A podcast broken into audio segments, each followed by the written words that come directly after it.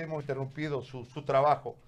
Eh, le agradezco muchísimo. Le paso a consultar lo siguiente. Y quiero que lo pongamos como ejemplo a Santa Cruz. A nosotros nos llama mucho la atención los niveles de pánico en el que está la población. Y me parece que eh, hemos ayer eh, hablado sobre los síntomas leves, el estadio 1, el estadio 2 y el estadio 3, las deficiencias y demás. Pero ahora yo quiero entrar al porcentaje. Nosotros tenemos 600, ¿cuántos, César? 615. 615 casos confirmados en Santa Cruz. ¿Cuánto es el porcentaje de infectados, si ese sería el 20%? ¿Cuánto sería el número? ¿Y cuántos de estos enfermarían para necesitar cuidado médico o, u hospitalización? ¿Y cuántos de esos hospitalados, hospitalizados irían al... Eh, serían graves, irían al respirador y, se morirían? Muy buenas tardes, ah, buenos días, José Gary. Eh, saludos a toda tu radio audiencia a todos los que te acompañan. Eh, es importante destacar que cuando tú me dices que Santa Cruz el día de hoy tiene 615 casos, estamos hablando que estos 615 corresponden aproximadamente al 20%, ¿no? Porque han sido detectados por el sistema de salud, porque han generado un síntoma, han generado un problema, por lo cual han acudido al sistema de salud, ¿no ven? Entonces, esos 615 es tu 20%. Si hablamos del global, ¿cuántos van a llegar a tener síntomas críticos? El 5%. Eso quiere decir que requieren hospitalización, necesitan oxígeno, necesitan oxímetro, necesitan aspiración, y de ese 5%, el 1% va a ir a, terapia intensiva, a respirador. Puede ser que esté en terapia intensiva, ojo, pero que no necesite respirador, porque tiene otro tipo de patología, porque no todos los que están en terapia intensiva utilizan respirador. ¿no? Pero estamos hablando que si decimos que 615 es el 20%, ¿no? Entonces decimos que el 1% van a ser 60 pacientes, el 1%, ¿no? Y el 5% va a ser, eh, a ver, déjeme ver, el 5%, porque es, a ver, 615 por 5, igual 3075. El 1%, el 10% de 375 es 307. Entonces el 5% significa que 153 pacientes van a generar hospitalización. Y de esos 153 pacientes, 15 más o menos en promedio van a entrar a, a terapia intensiva. Es por eso que la letalidad generalmente se maneja con el 1%, ¿no? Entre 0.5 a 1%. Letalidad.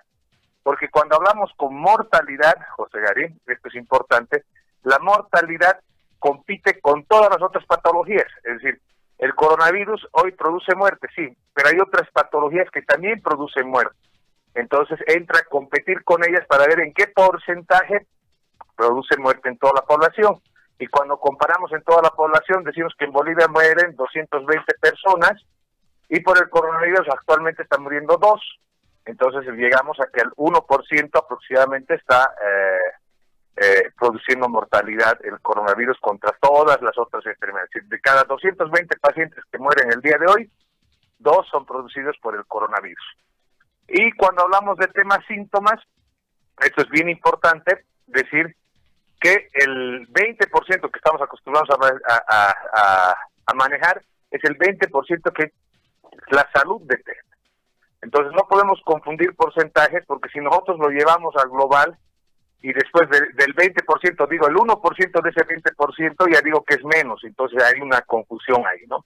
Pero de lo general, del 100%, 20% hace síntomas, ¿no? Es detectado por el sistema. De este 20%, el 5% va a ser síntomas críticos que van a requerir manejos de hospitalización, que van a requerir suero, que van a requerir, ¿sí? ¿por qué? Porque puede llegar deshidratado, puede ser multivariable, ¿no? Y depende además si tiene enfermedad de base, porque generalmente estos los que hacen los síntomas críticos son el 5%, y son gente que ya tiene enfermedad de base o está por encima de los 60 años.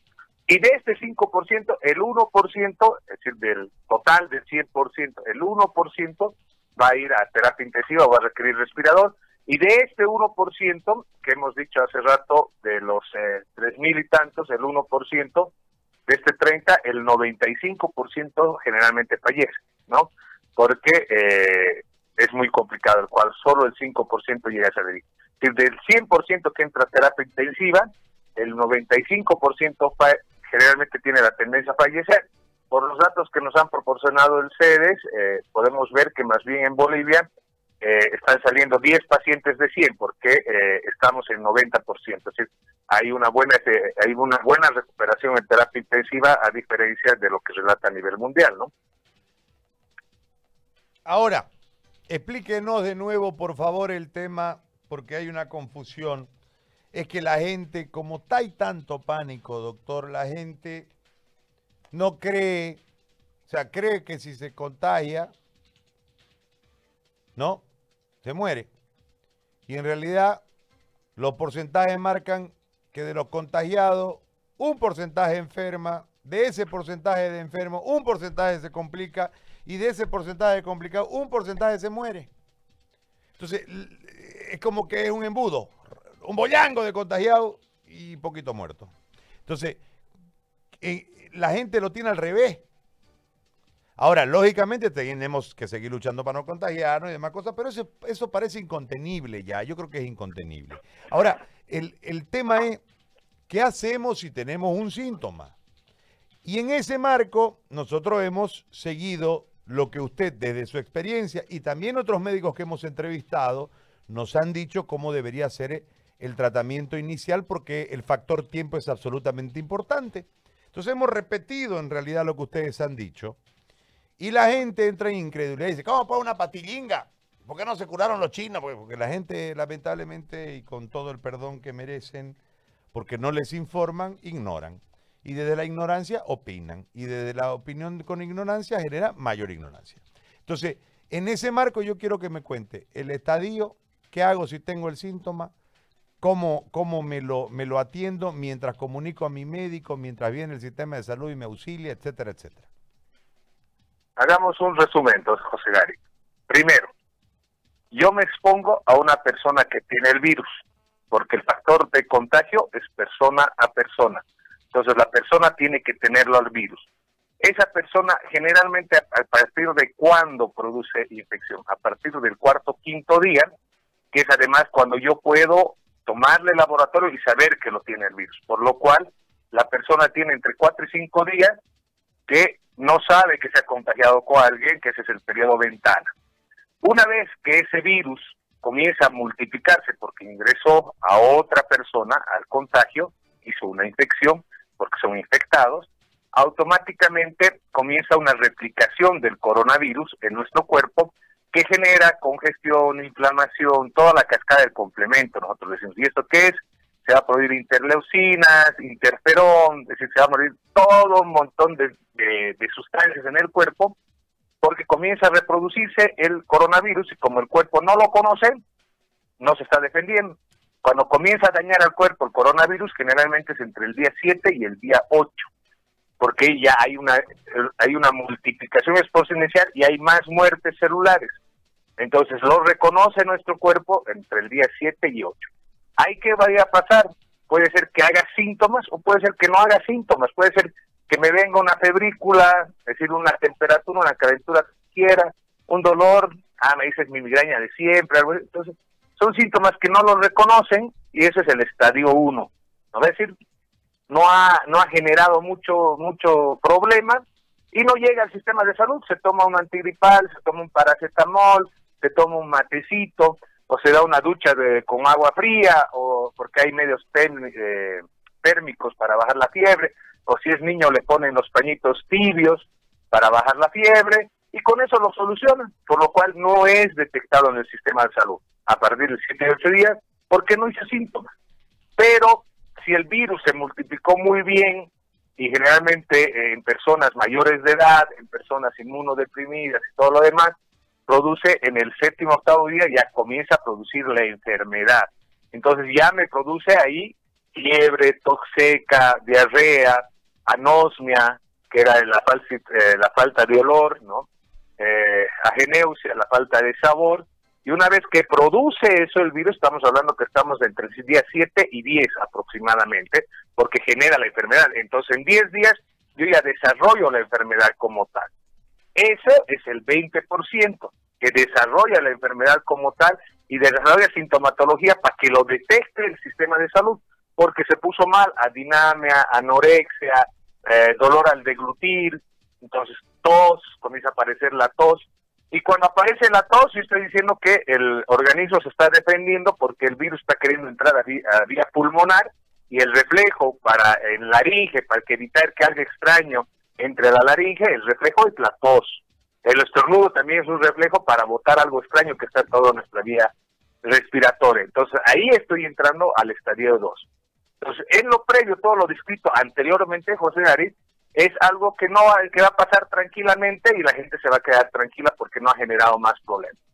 ¿Cuándo es el problema? En el estadio 2, a partir del 10 para arriba, del, día 10 para arriba, los 10 días, ya comienza a generar síntomas severos como ser disnea, dificultad respiratoria, tos incansable, sensación de ahogo, molestia, la fiebre no baja, la, la fiebre está en 39, puede llegar tranquilamente a 40 grados centígrados, eso significa que el virus está en su apogeo, está en lo mejor, se está reproduciendo y nuestras defensas no lo han podido contener.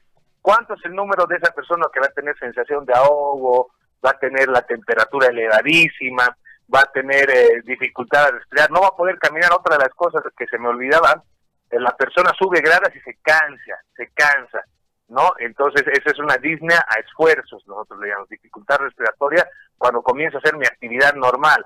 Entonces, quiero trotar, no puedo trotar. Eso es una dificultad respiratoria, es una Disney.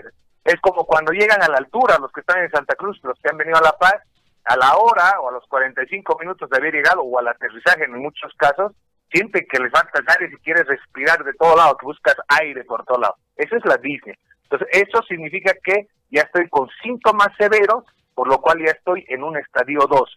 ¿Cuánto de la gente, de la población en general? De 10 personas, solo un, eh, una o dos personas van a ser síntomas severos, ¿no? Entonces, una vez que están eh, internados, porque mm, nadie que tenga dificultad respiratoria no puede respirar, no puede dormir y todo lo demás, va a correr al sistema público a que se le haga la atención.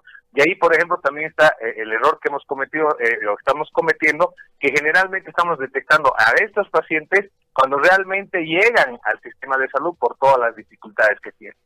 De esa gente que son de 10, 1 o 2 personas, de esos aproximadamente 0.5, bueno, estadística, el hombre no lo partió de, eh, partir en dos, uno de esas personas va a producir eh, problemas. ¿Por qué? Porque se va a descompensar, alteración del pH y va a requerir entrar a una terapia intensiva. Una persona de 10. Si hablamos de 100, es decir, estamos hablando que es una de dos porque hemos dicho que era 0.5, ¿no? Entonces, en ese sentido, nosotros decimos que de 100 personas ya, de 100 personas que tengan el coronavirus, 85 personas se van a resolver en casa. Casi seguro se van a resolver en casa si es que lo diagnosticamos y manejamos bien el tema del concepto. El otro 10% de síntomas severos, realmente falta de aire, todo que hay que ponerle oxígeno, va a llegar, a, es decir, 10 personas van a llegar al sistema hospitalario, 15 eh, personas van a llegar al, sistema hospitalario y de esas 15, 5 van a entrar a, manejo de terapia intensiva, manejo más complicado de hospitalización como tal, y de esos eh, una persona aproximadamente del 0.5 a 1% va a fallecer, que es la estadística mundial y se traduce en Bolivia por la tasa de letalidad que tenemos, aproximadamente eh, el 1% que llega a terapia intensiva generalmente fallece tenemos eh, niveles de éxito eh, en nuestro sistema porque del 5% que han tenido complicaciones, nosotros hemos aumentado es que del 100% que entra a terapia intensiva, solo 9 fallezcan y uno salga de terapia intensiva. A nivel nacional ya tenemos 7 personas que han salido de terapia intensiva. En Santa Cruz, la mayor cantidad, La Paz y Cochabamba. Le hago la última consulta, doctor volviendo nuevamente a este tema ya desde eh, la responsabilidad del sistema de salud. Resulta que ha llegado un vuelo de Estados Unidos hace un momento en realidad en la madrugada, según la información que tenemos. Nosotros tenemos cercanía con, la información porque personas allegadas a nuestra, a nuestra familia, amigos de nuestra familia, han retornado ahí.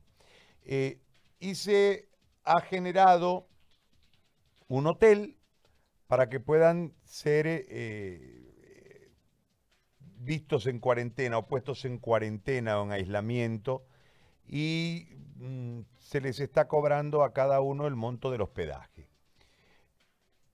Este elemento uno puede entrar en la discusión si le corresponde pagar a, los que retornan o si le corresponde pagar al Estado o al sistema. eso, eso, no es el problema, creo yo, en este momento, más allá que es parte de una deficiencia.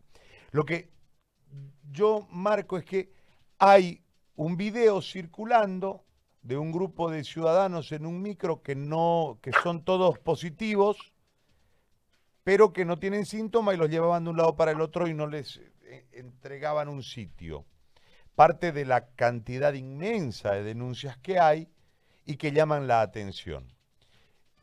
De acuerdo a la responsabilidad del sistema de salud en esta emergencia, en esta pandemia, en este instante, ¿Qué es lo que debiese tener el sistema de salud siguiendo los protocolos, doctor, sin entrar a la realidad nuestra, para que nosotros podamos, desde lo que debemos tener, ver lo que no tenemos y de esta manera enfocarlo el asunto, si es tan amable?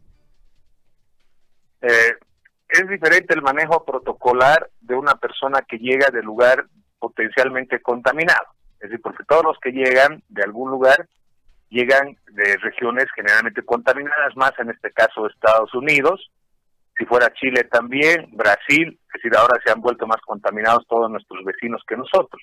El único que está por debajo de nosotros es Paraguay.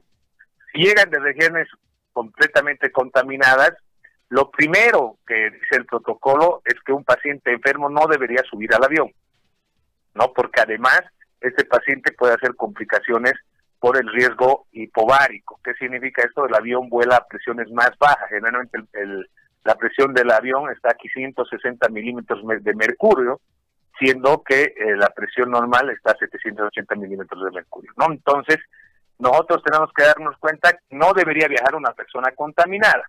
Pero se supone que hago las pruebas, lo reviso, tomo temperatura, todo el protocolo previaje que se tiene que hacer para viajar. Una vez que detecto que la persona no tiene, debería venir a nuestro a nuestro país. Una vez que ingresa a nuestro país, en nuestro país tenemos que todo el que ha estado afuera debería eh, realizar la, la cuarentena de 14 días, ¿no? Entonces lo debo aislar, sí o sí, lo debo aislar. ¿Por qué? Para no generar contagio. Y aquí viene, por ejemplo, una excepción en el protocolo. Chile con Bolivia han firmado un convenio en lo que viene a ser el manejo del de, eh, cruce de frontera en Tisiga, donde en Antofagasta les hacen la cuarentena de 14 días, les toman temperatura, les toman laboratorio, les hacen de todo. Y cuando llegan a Bolivia pueden irse a sus casas. ¿Por qué? Porque han hecho la cuarentena y están seguros. El médico de Chile, el sistema médico, certifica que no tiene el virus. Y bajo ese riesgo Bolivia lo, lo importa al paciente. Caso contrario, Bolivia también. Lo mismo aquí, a los que fueran ciudadanos de Chile, se hacen los controles los 14 días y todo lo más y lo más. Y ahí entra el tema, sistema de salud, José Gary. Una vez que estamos hablando que las medidas que se adoman son del sistema de salud para protección del ciudadano, la responsabilidad del costo está sobre el sistema de salud, porque yo lo voy a aislar a esa persona. Eso estamos hablando de los que llegan de afuera, lo voy a aislar y lo voy si no tengo dinero, y porque digamos ya, yo puedo decir que ellos se expusieron al riesgo a irse, al viajar, de vacaciones, supongo, eso es una suposición porque no todos son así, hay trabajo, hay estudio, hay miles de cosas, hay salud. Entonces, en este sentido, lo que en la parte económica lo que tiene que hacer el, el gobierno tal vez es un tipo de subvención. No si ha habido riesgo adquirido porque yo me expuse al riesgo, lo que tiene que hacer es decir, bueno, el Estado va a cubrir el 50% y el que viene, él paga el 50% de estadía. Estamos hablando de pacientes importados de afuera como tal en el protocolo. Cuando yo detecto pacientes positivos en la población como ser Montero, ya no es un paciente importado, es un paciente que ya está en nuestro sistema de salud, que además he sido encapsulado y que no quiero que se incremente la estadística dentro del sistema de salud de Montero. Entonces, con este eh, habitante que sale positivo, yo lo tengo que aislar y eso tiene que ser aislado bajo responsabilidad del sistema de salud, porque yo estoy evitando de que vaya a contagiar a más personas, de que vaya a diseminar este punto. Es por eso que en La Paz el Hotel Radisson eh, fue contratado, sea como sea, fue contratado. ¿Para qué? Para que todas las personas que lleguen, que sean consideradas sintomáticas o asintomáticas, que estén con el virus, sospechosos del virus, meterlos a un hotel para que no se disemine, porque el problema es la sociedad. El problema es que pueden además ser múltiples transmisores porque no se dan cuenta que están diseminando. Y el tema es que no solo protejo a la familia, sino también a la población alrededor, y peor si esa persona trabaja. Fíjese que en este tema hay tres variantes, ¿no ve? Uno, el que trabaja, otro, el que eh, sale a la, a la feria común, natural, como tal, ¿no? Y la otra, la que está expuesto al riesgo directamente por el tema laboral eh, directo, el tema salud, tema militares, tema policía. Entonces, estos son factores de riesgo que yo al sacarlo, esa persona, la persona que está sola en su casa, vive sola en su casa, no lo tengo por qué sacar porque no tiene a quién contaminar. Pero si esa persona, por ejemplo, vive en un edificio donde están 50 personas, lo tengo que sacar porque estoy poniendo en riesgo a todas las personas. Fíjense que de Cochabamba me llamaron y me preguntan, doctor, pasa esto, ¿y cómo anda? Eh, ¿Dónde vives? Vivo en un edificio multifamiliar.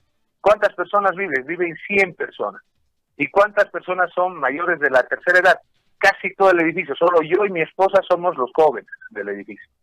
Si esa persona se infecta, ¿qué tengo que hacer? Lo tengo que sacar. Es decir, lo tengo que sacar de ahí. Pero no es culpa de la persona, ¿no ve? Porque esta enfermedad, a, nosotros no le podemos echar la culpa a quien se contagió. Tal vez los irresponsables que vayan por la calle y estén buscando al virus cosa que para mí es muy raro que alguien salga por la calle y diga quiero contagiarme, ¿no? Entonces, en ese sentido, en el diagnóstico interno se tiene que aislar, ¿por qué? Porque pones a más riesgo, a gente más riesgosa. Fíjese el caso de el Banco Unión, que se lo ha discutido en su programa. Ha sido una persona de el banco que ha ido ya contaminado a Santa Rosa del Sar, si no me equivoco, ¿no? Entonces, en este sentido, ¿a cuántos ha contaminado? Y ahí donde decíamos que teníamos que detectar a los múltiples transmisores, las personas que tienen más riesgo de contagiar. Múltiple transmisor es un médico. ¿Por qué? Porque atiende los riesgos, está en contacto directo, puede contagiar a su compañero de trabajo y puede contagiar al paciente. Múltiples transmisores, la policía, porque está en la calle y ve a un montón de personas, los militares. Entonces, estos múltiples transmisores son los que debo controlar oportunamente. Por eso es tan importante, y volvemos al punto cero, el aislamiento no funciona si no tengo el diagnóstico y el laboratorio oportuno. Tengo que tener el laboratorio y el diagnóstico oportuno para poder aislar y decir, esta persona tiene.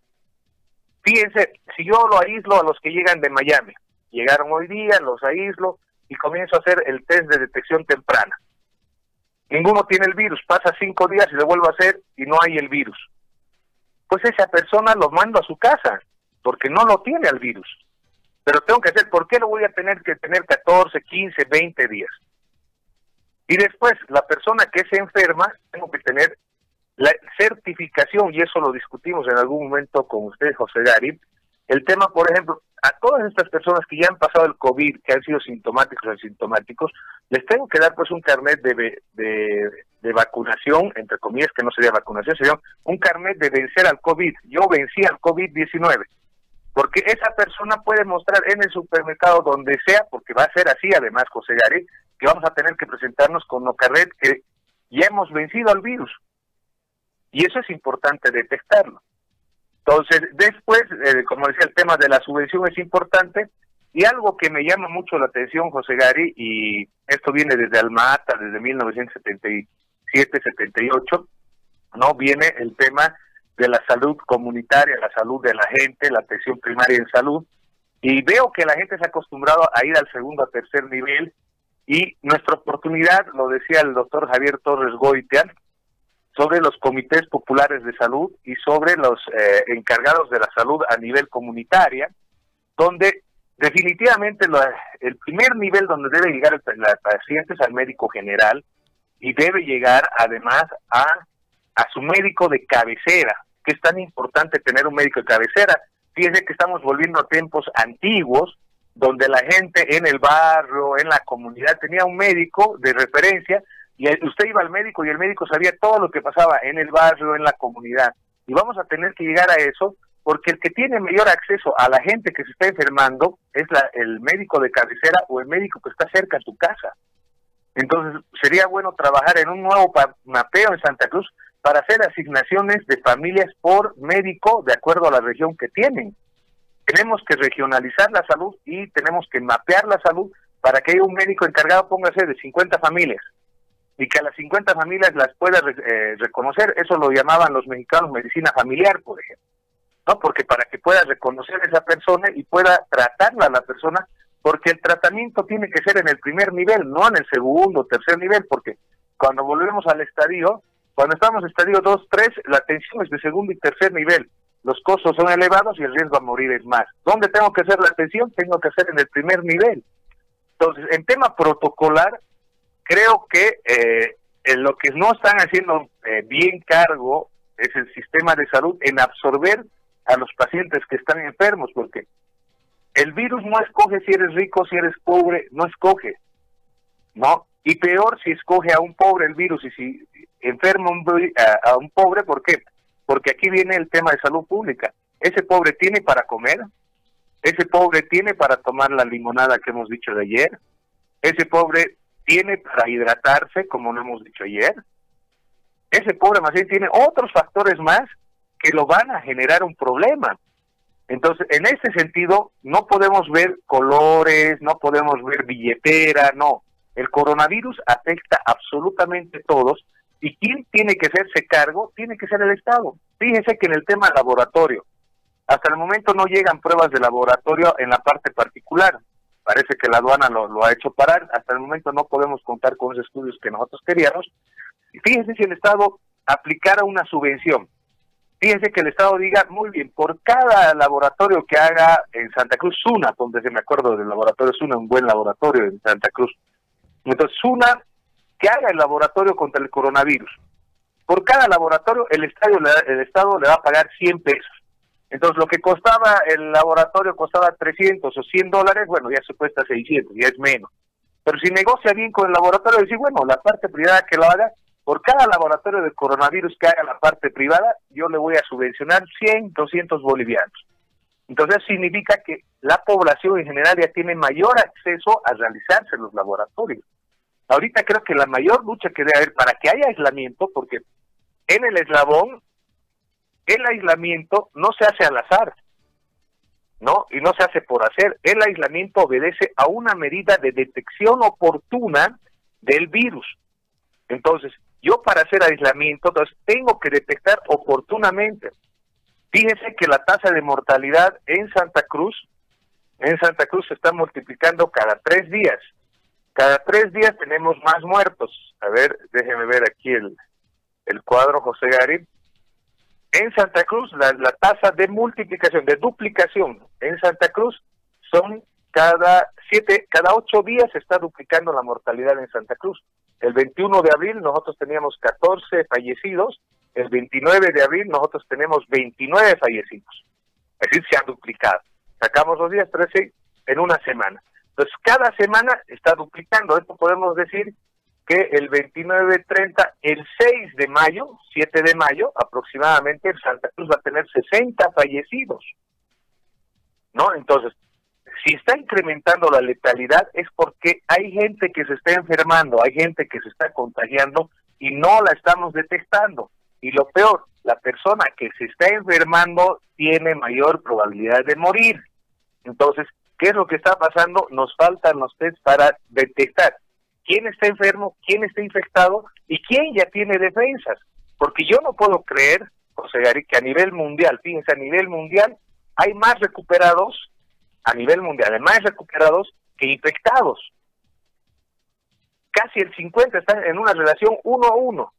Y en Bolivia, recuperados al día de hoy, déjeme ver la estadística, por favor, José Gary, al día de hoy en Bolivia, nosotros tenemos recuperados, aquí está activos 110 y tenemos 1110 confirmados.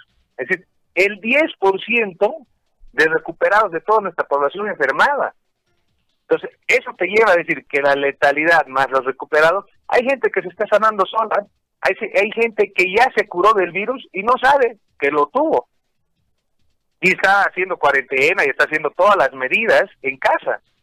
Porque esto es dinámico. Estamos a 40 días de cuarentena al día de hoy, a medianoche cumplimos 40 días de cuarentena. Entonces, señores, en estos 40 días, la enfermedad es pues dinámica. La, la enfermedad no espera, es minuto a minuto, segundo a segundo. Entonces ya deberíamos tener, fíjese, si nuestro periodo de, de enfermedad son 14 días, hemos puesto en promedio, a los 40 días estamos diciendo que hemos sacado tres poblaciones o tres generaciones de enfermedad. Tres generaciones de enfermedad hemos sacado. Y eso significa que previamente, si son tres generaciones, en 30 días ya hay gente recuperada.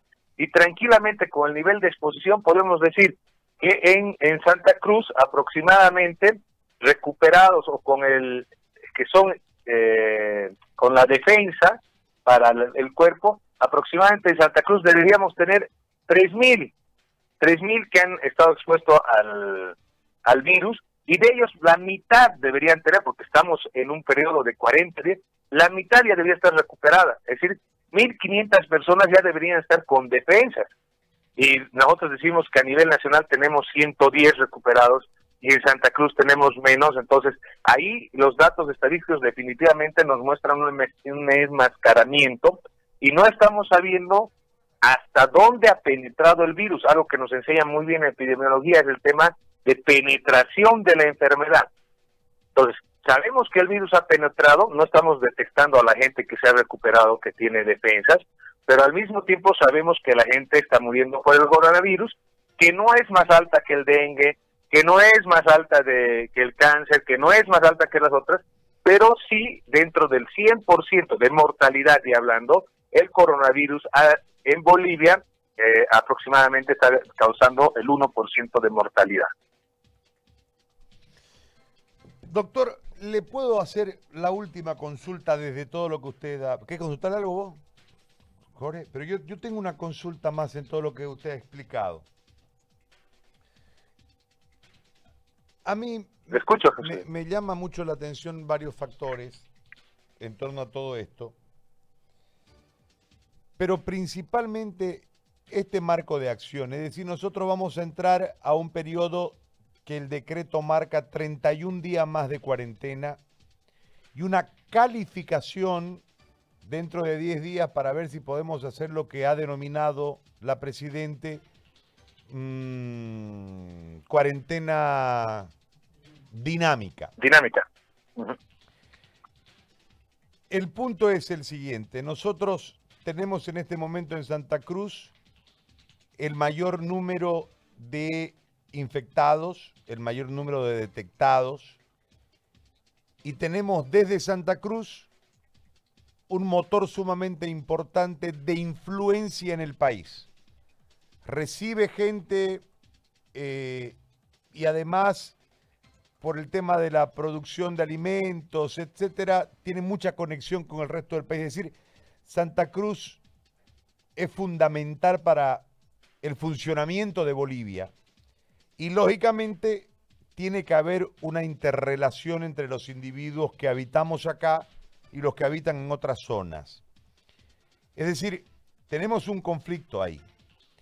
Pero en este marco lo que no vemos es una estrategia, no vemos un marco de acción para ir sobre Santa Cruz, que le genera a Bolivia un factor de integración muy fuerte, más allá de lo que significa los que se vienen a vivir aquí. Yo hablo de, la producción y de esta interrelación que le genera a Bolivia un montón de cosas. Sin entrar a los factores de orden regional o regionalista y demás. ¿Cuáles serían las medidas en relación a esta ampliación para salir lo más rápido posible y llegar a lo que ha determinado el gobierno como la cuarentena dinámica. Ya, a ver, lo que pasa es que vamos a llegar al día 50, en realidad, porque son 10 días más de cuarentena, ¿no ven? El 10 de mayo, porque estamos hasta el 30 de abril, donde cubrimos hoy, cumplimos 40 días, y de ahí son 10 días más, por lo cual va a haber 50 días de aislamiento. O, yo, yo no hablaba de cuarentena, no me gusta hablar de cuarentena porque es un término utilizado antiguamente, sobre todo para la peste, ¿no? que generaba el aislamiento. No ha habido aislamiento total en Bolivia. Y eso es bien importante decir, total, en ningún momento ha habido aislamiento total. Ha habido el famoso encalzuzulamiento en Montero, en las regiones pequeñas, pero así mismo seguían moviéndose para el tema bono, para el tema comercio, en apertura 300. Aislamiento total en Bolivia no ha habido, José Gari. Sí ha habido un aislamiento selectivo, ¿no? Y eh, se ha puesto sobre todo a las personas mayores de 65, a los niños que no podían salir de la casa, después se ha, se ha hecho el tema de los carnets, entonces ha sido un aislamiento selectivo porque seguían moviéndose. Fíjese que eh, semanalmente en Santa Cruz seguían moviendo 500 mil personas, aparte de las personas que trabajaban, por lo cual en Santa Cruz tranquilamente ustedes deberían tener como 600 mil personas semanalmente laburando y haciendo lo que tenían que hacer. Entonces, dentro de esto, eh, lo que tenemos que pensar es a nivel nacional, qué acciones, a nivel departamental, qué acciones y a nivel municipal, qué acciones. ¿Por qué? Porque a nivel nacional, es decir, el gobierno, el Estado, el Ministerio de Salud tiene que velar por todos, absolutamente todos. Y en este sentido, las labores del Ministerio de Salud debían estar concentradas donde tenemos más muertos, porque la mitad de los fallecidos en Bolivia son de Santa Cruz, ¿no? De la región. Y no puedo decir en este momento que sean cruceños de origen, pero sí son cruceños por decisión, ¿no? Y en ese sentido, la mitad de los fallecidos se lo lleva Santa Cruz y así va a ser de acuerdo a lo progresivo que seguimos con el tema de enfermedad.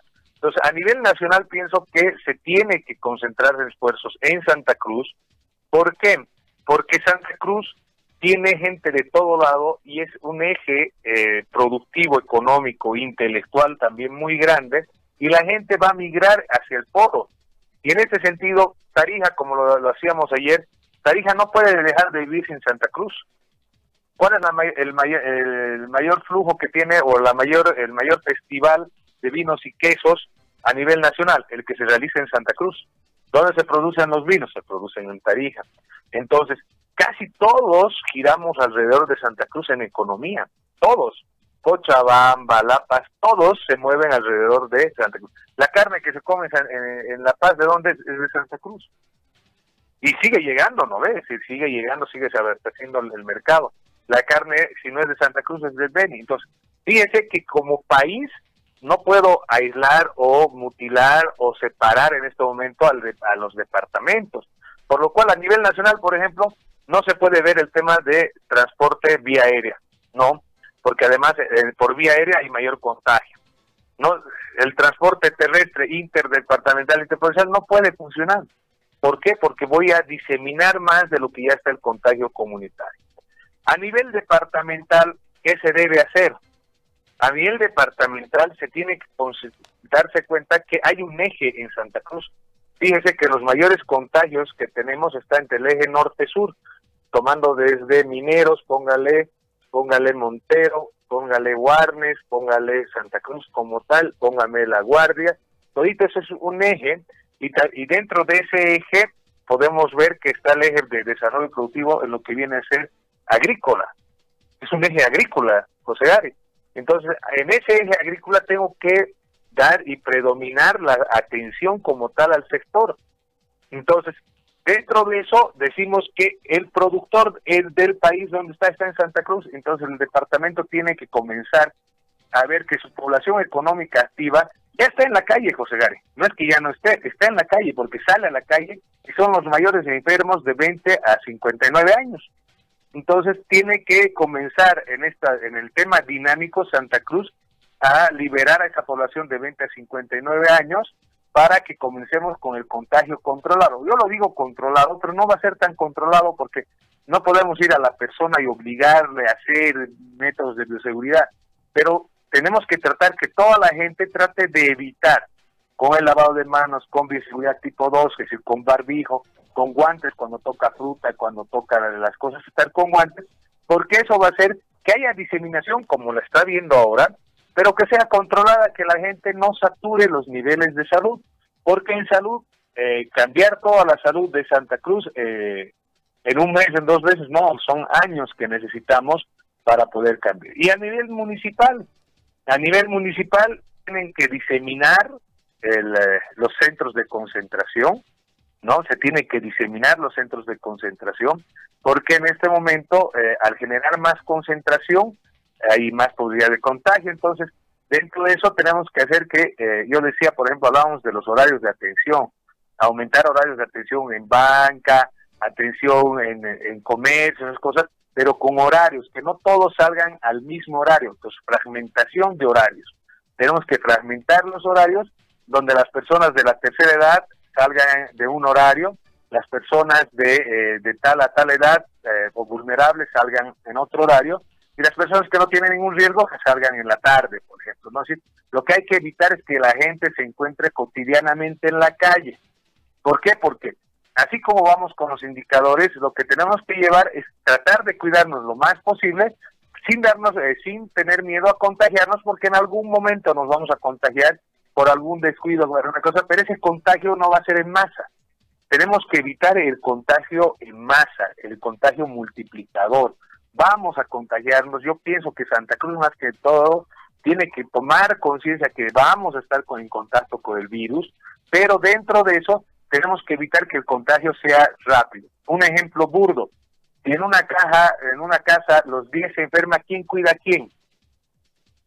Entonces, pero si primero se enferma papá, lo curamos a papá, le hacemos el acompañamiento, todo, de ahí se enferma el hermano mayor, y así entonces nos da tiempo para que podamos reaccionar y para que no tengamos eh, escenarios catastróficos eh, en ese sentido, por lo cual es como abrir la pila, estaba goteando antes, porque ahorita lo que lo que nos significa es que está goteando y con ese goteo tenemos 29 muertos al 29 de abril de esta fecha y tenemos 600 eh, 600 perdón 15 eh, personas contagiadas. Y eso es porque está goteando, es decir, porque el virus sigue contagiando, porque el virus está con nosotros, ¿no ven? Entonces, vamos a abrir un poquito ese grifo para que ya no sea de una gota, sino sea gotea más rápido. Entonces, para que tengamos de aquí a un mes, tengamos ya no 615 contagiados, sino tengamos tranquilamente unos 3.000 o 4.000 contagiados si tenemos 4.000 contagiados, estoy diciendo que por 5 tendríamos aproximadamente como 20.000 personas que están en contacto con el virus. Entonces se va a generar la inmunidad necesaria. Entonces esa es la programación que tenemos que tener. ¿Quiénes tienen que, los que deberían contagiarse primero, José Gare? La gente de 20 a 59 años, porque esa es la gente que menos síntomas hace, que menos problemas hace y que va a generar inmunidad y además que esa gente va a ser la que me va a salvar a los críticos. ¿Por qué? Porque de esa gente voy a poder sacar plasma. Por eso es tan importante, José Gary, y esto es para los tres niveles, el registro de pacientes. A ese paciente que ha tenido coronavirus, a ese sospechoso que ha tenido que no ha hecho síntomas, lo tengo que registrar y tiene que tener un carnet. Y es más, lo tengo que avisar a esa persona que me autorice, le puedo dar hasta un carnet para poder sacar plasma de esa persona, para poder ayudar a las restantes personas. ¿Por qué? Porque esa persona que va a generar inmunidad me va a ayudar a las personas que tienen síntomas críticos, porque en ese plasma está la inmunoglobulina G, que está en el plasma de la sangre, está en nuestra sangre.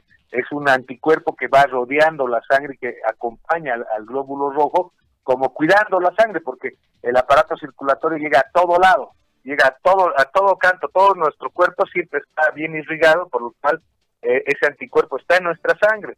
Entonces, a esas personas yo las tengo que detestar, por eso a mí me llama la atención y este es un punto de reflexión para todas las autoridades, porque es importante que escuchemos a todos.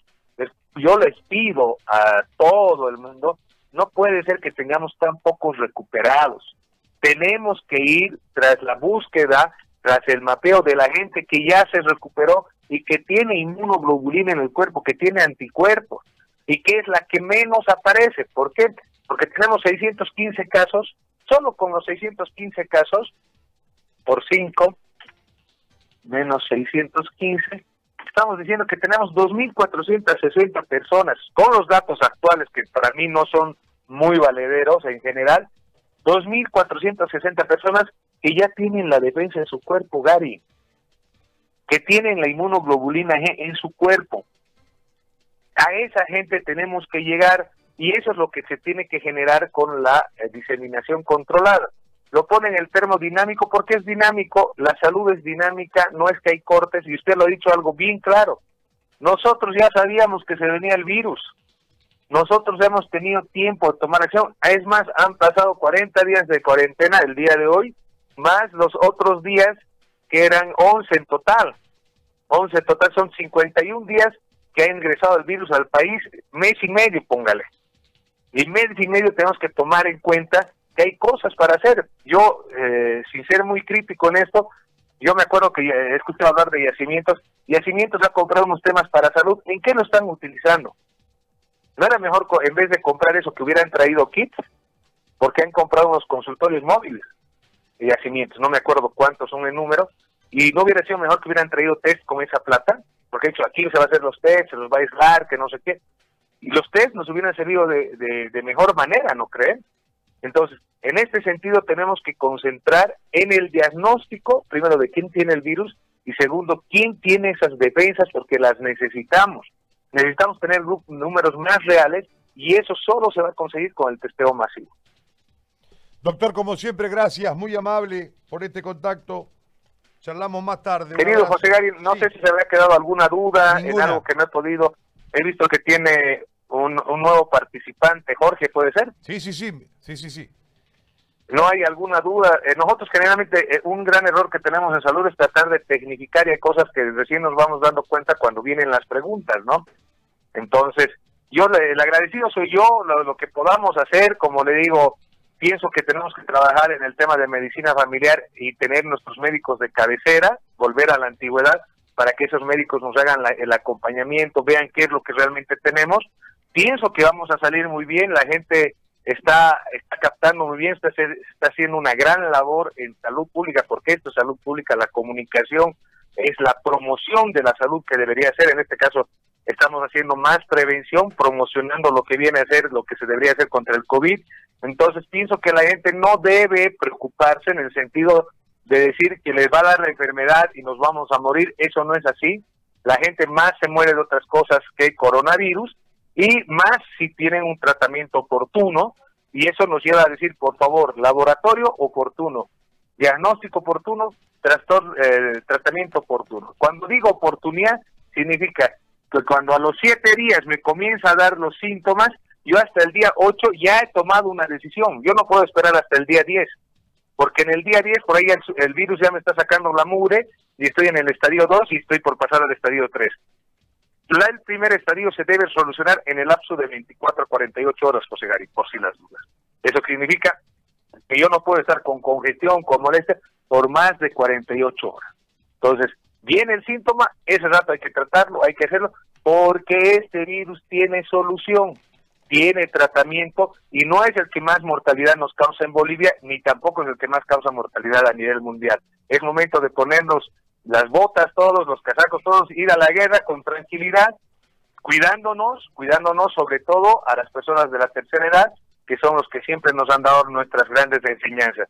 Agradecerles siempre a todos ustedes y que realmente Santa Cruz, como le dice su nombre, Dios bendiga a Santa Cruz, porque realmente Santa Cruz es una ciudad muy hermosa, muy creyente, pero sobre todo la ciencia es la que ve la enfermedad. No estamos en época del obscurantismo para decir que eh, este es un castigo de Dios. Esta es una enfermedad más producida por el hombre que nosotros también tenemos que sacar y saber salir de ella.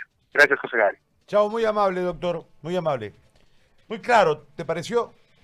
Sí, sí, bastante claro y me parece que es muy valioso algo que él va diciendo que lo podemos enmarcar de la siguiente forma.